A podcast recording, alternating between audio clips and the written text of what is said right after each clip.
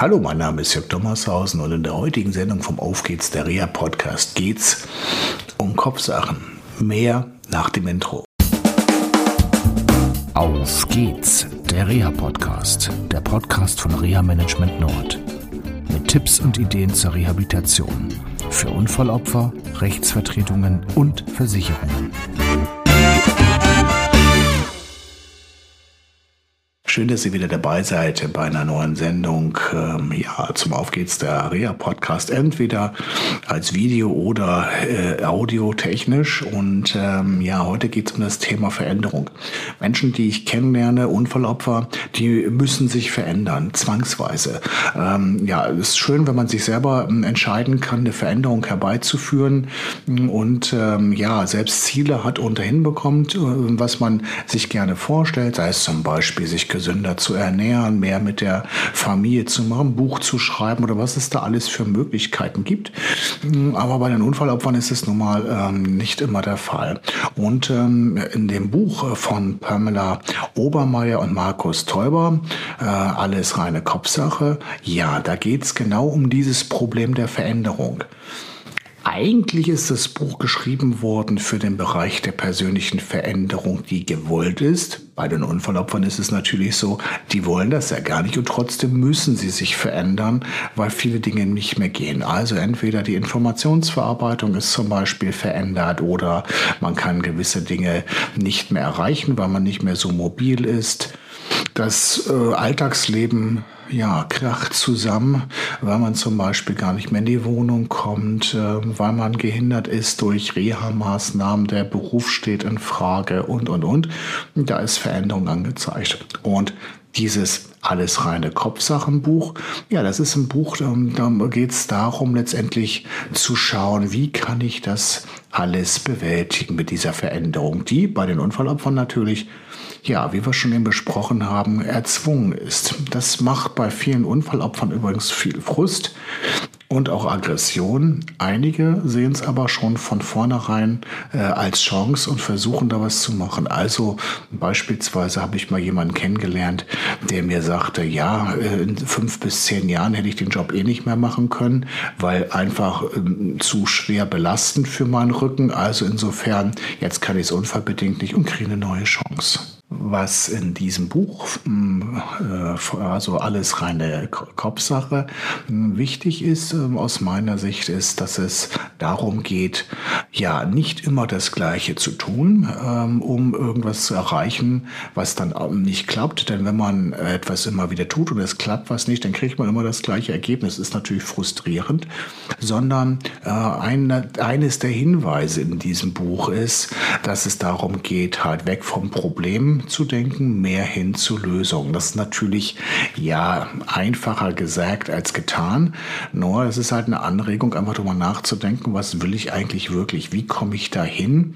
Und welche Wege gibt es? Und das ist eigentlich bei vielen Unfallopfern, die ich kennenlernen darf, schon so eine Sache, die hadern mehr in der Vergangenheit, die wir alle nicht lösen können und auch nichts dafür können. Ähm, Im Übrigen auch die Versicherung kann nichts dafür, dass dieser Unfall passiert ist. Die haben sich in Versicherung Versicherungsnehmer nicht ausgesucht und auch Anwältin oder Anwalt können nichts dafür, dass äh, teilweise Dinge so sind, wie sie sind. Und ja, darum geht es letztendlich einfach in ja, eine Überlegung zu finden, wie komme ich da eigentlich hin? Also etwas anderes zu tun, also nach Lösungen zu suchen. Ja, wo will ich eigentlich hin? Das ist also eines mit der wichtigen Themen in diesem Buch. Das wird ganz toll beschrieben. Äh, ein Großteil hm, der Beschreibung in alles reine Kopfsache, ja, dreht sich im Prinzip darum, wie kann ich mein Gehirn so beeinflussen, dass ich dahin komme, wie ich will. Und da kommt diese Plastizität des Gehirns oder auch Neuroplastizität ins Spiel. Das spielt, wenn wir schon beim Spiel sind, eine große Rolle und es wird ganz gut erklärt, wie so die Mechanismen sind, wie man da hinkommen kann. Also beispielsweise spielen Emotionen, um etwas zu erreichen, schon eine große Rolle. Neben den Emotionen spielt aber auch zum Beispiel die Fokussierung auf eine Sache ja auch eine große Rolle. Also nicht immer links, rechts, links, rechts, sondern sich auf eine Sache zu konzentrieren und zu schauen, dahin zu kommen. Worauf du dich konzentrieren darfst, das weißt du am besten selber. Da kann dir auch eigentlich keiner was sagen und sei da an der Stelle vielleicht auch ähm, ja, ein, bisschen, ja, ein bisschen vorsichtig, ob das wirklich deine Fokussierung, deine Ziele sind ähm, oder ob die dir auch von außen aufgedrückt werden. Das nochmal so als Anregung nebenbei. Das Wichtige an diesem Buch, ähm, und ähm, es ist leider nicht in einer Sprache geschrieben, die für Menschen äh, geeignet ist, die eine Informationsverarbeitungsproblematik haben oder überhaupt Probleme haben ähm, zu lesen. Eines der wichtigen Merkmale in diesem Buch ist es, dass es hier nicht um die Veränderung deiner Persönlichkeit geht. Die Persönlichkeit, so wird letztendlich unterstellt in diesem Buch, ja, die ist da, wie sie ist und keiner will dir irgendwie einreden, dass du dich in deiner Persönlichkeit verändern kannst. Das geht so oder so nicht, ist jedenfalls meine Auffassung. Man ist, wie man ist. Und ähm, man kann vielleicht aber selber ähm, die Wege verändern, nicht nur vielleicht, sondern man kann sie bestimmt verändern, wie man irgendwo hinkommt. Also für so ein Unfallopfer, wie komme ich zum Beispiel wieder an Arbeit oder wie komme ich daran? Wer kann mir da helfen? Was das Schöne daran ist, äh, beziehungsweise in diesem Buch ist, dass es ähm, ja einige Regeln zum Beispiel auch erklärt. Also eine Regel ist es, ähm, sage ich mal, ähm, entspannt an die Sache heranzugehen. Ich habe mal so ein Bild gehabt von so einem Frosch in so einer Yoga-Stellung. Da stand drauf, je entspannter, desto erfolgreich. Und das ist letztendlich auch ähm, ja in diesem Buch nochmal ein ganz wesentliches Merkmal, sich also nicht daran festzuklammern und so festzubeißen an solchen Sachen, sondern einfach zu sagen, okay, wie kann ich da entspannt rangehen? Und es werden auch Entspannungstechniken wie zum Beispiel Meditation erklärt. Da muss aber jeder seinen eigenen Weg finden, was für ihn entspannt ist. Für also für die eine Person ist das Spazierengehen mit dem Hund, wenn das überhaupt möglich ist, entspannt entspannt, der andere macht lieber Gartenarbeit oder hämmert irgendwo drauf rum. Das muss jeder für sich selber finden. Aber Entspannung ist ein wichtiges Merkmal. Neben den schon angesprochenen Fokus, ähm, ja, da geht es darum halt auch zu schauen halt, dass man flexibel ist. Also sich nicht starr auf eine Sache konzentriert.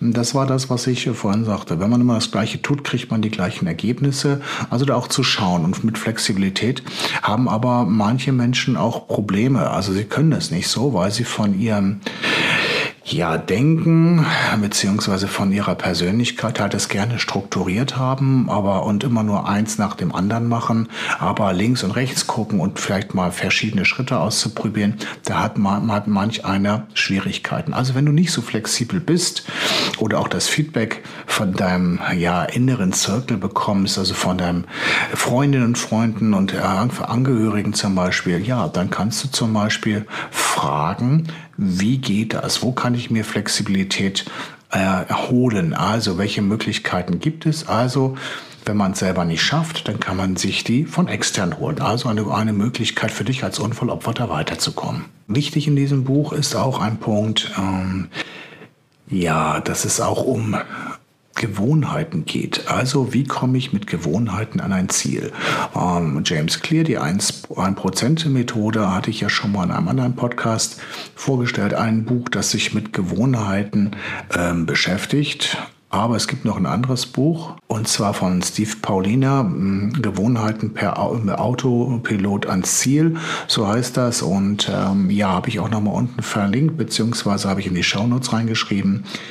Das sind so Bücher, da geht es um Gewohnheiten. Und äh, ganz wichtig ist, und das unternehmen Frau Obermeier und Herr Teuber auch drauf Bezug, dass also auch bei der Zielerreichung ähm, Gewohnheiten eine Rolle spielen. Die haben so fünf große Punkte in ihrem ja, Buch aufgenannt. Ich will sie jetzt alle gar nicht benennen, aber es würde zu weit führen. Aber mit diesen fünf Punkten äh, kannst du ähm, vieles erreichen, was für dich wichtig ist in deiner neuen Situation und dazu gehören Gewohnheiten. Gewohnheiten sind aber äh, Dinge, die nichts letztendlich mit, äh, wie einige sagen, mit Glaubenssätzen oder Glaubenssystem zu tun haben, sondern äh, mit Basalganglien. Das ist also ein Teil im Gehirn letztendlich. Und ja, ähm, da gibt es noch ein anderes Buch äh, von äh, Frau Obermeier und Herrn Teuber, Gewinner grübeln nicht. Und da steht zum Beispiel eines dazu drin, auch übrigens mit Studien hinterlegt.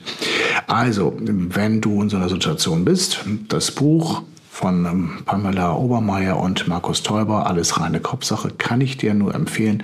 Natürlich auch für die, die ja sich entschieden haben, was neu zu machen, was für sich zu verändern. Für mich ganz wichtig in diesem Buch ist, dass es nicht darum geht, die Person, die Persönlichkeit zu verändern, sondern Strukturen zu finden, halt ja das neue Leben praktisch neu durchzustarten. Das war's von mir erstmal aus dem Auf geht's der Reha Podcast. Ich wünsche euch noch eine schöne Zeit und bleibt vor allem gesund. Bis zur nächsten Sendung. Tschüss.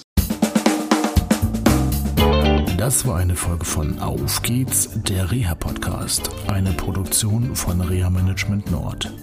Weitere Informationen über uns finden Sie im Internet unter www.rehamanagement-nord.de.